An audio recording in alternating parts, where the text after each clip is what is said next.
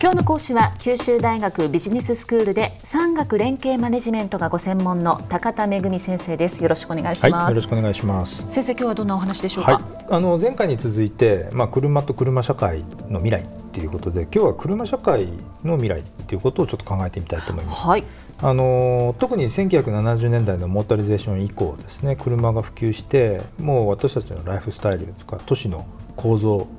あるいは環境への影響ってもう大きく変わったわけですよね。えー、最近だと中国から PM2.5 がいっぱいこう流れてくるとか、はい、まあ、あるいはですね限界集落っていうもう高齢者があの本当にポツポツとしか住んでいないようなそういう場所で高齢者の人たちがこう移動手段がなくて困ってるとかですね、えー、一方若い人たちどうかって最近車離れって言われてますよね。そうですね、まあ、そういうことを考えていくとあの一家に一台それから1人1台っていうのはそういうこう車の所有の概念自体がこれから大きく変わるんじゃないかなと思うんですね。はい、そういったことを踏まえてその車社会の未来というのを考えてみたいと思います。お願いします。あのー、まあ僕なんかもバブル世代なんですけれども、えー、バブルの頃ってねなんであの車みんな持ちたかったのかと、まあ車持ってないと女の子どこにも誘えないっていうのねなんかそんなね雰囲気って、えー、映像だけは私も知ってますけど、はい。えー今の若者ってもう車乗る以外の時間の使い方もいっぱいあってあんな車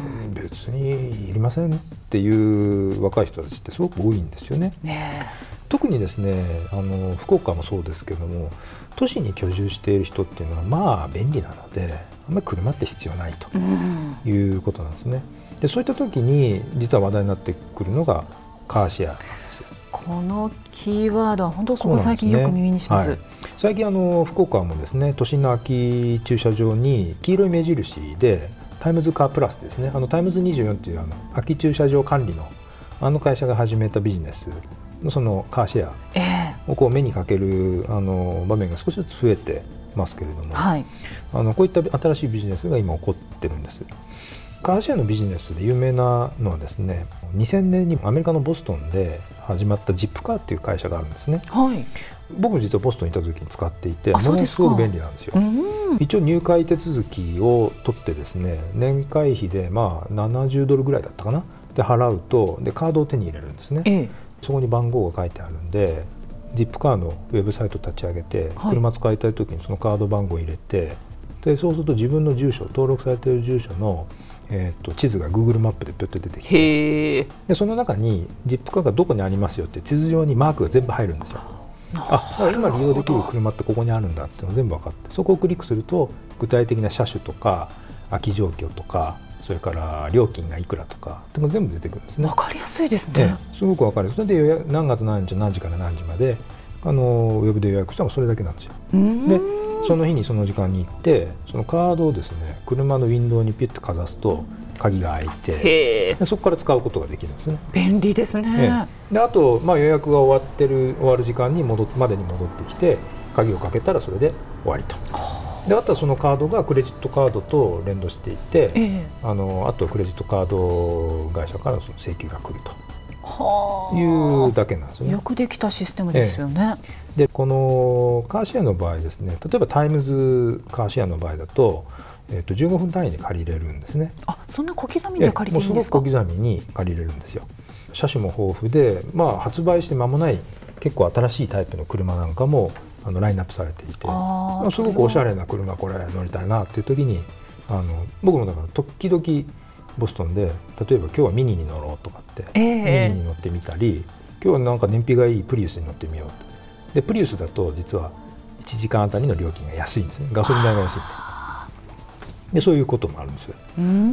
で簡単に計算してみると週にあの1回だけ4時間使うとそのタイムズの場合だとですね、まあ、15分が大体200円とか300円ぐらいなんではい、で4時間で大体3000円から4000円ぐらいですね、ええ、で月4回それを利用すると、まあ、1万3000円とか1万5000円とか。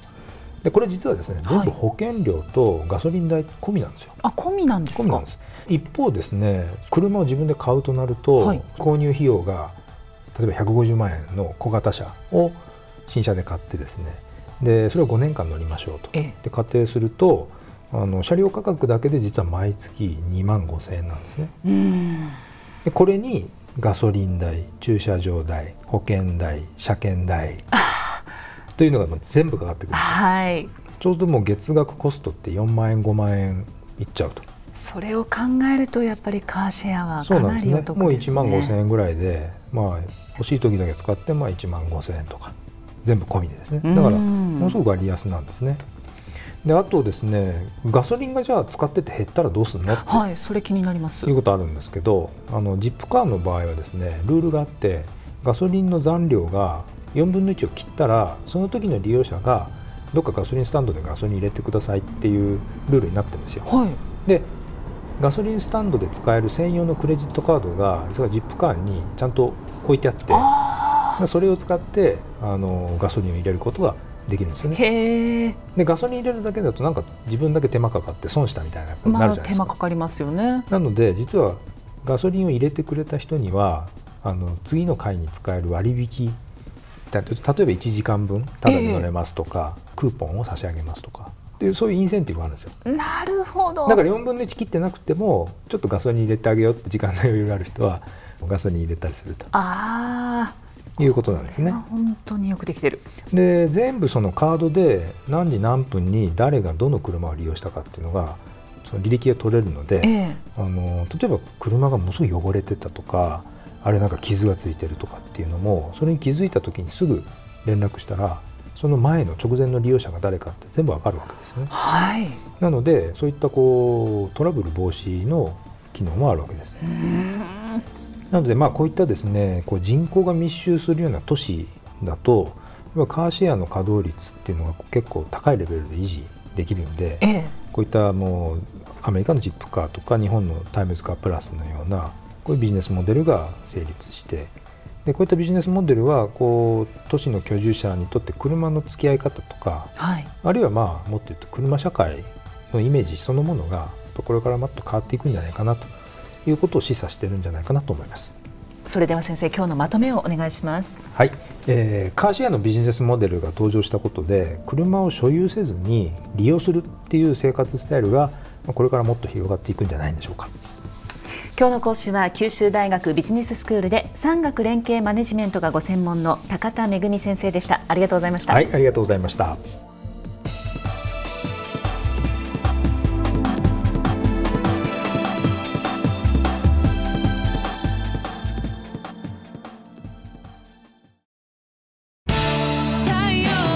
BBIQ は九州で生まれ九州の人たちに光を届けています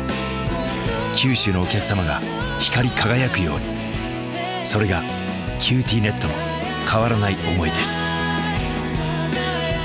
キラキラつながる QTnet。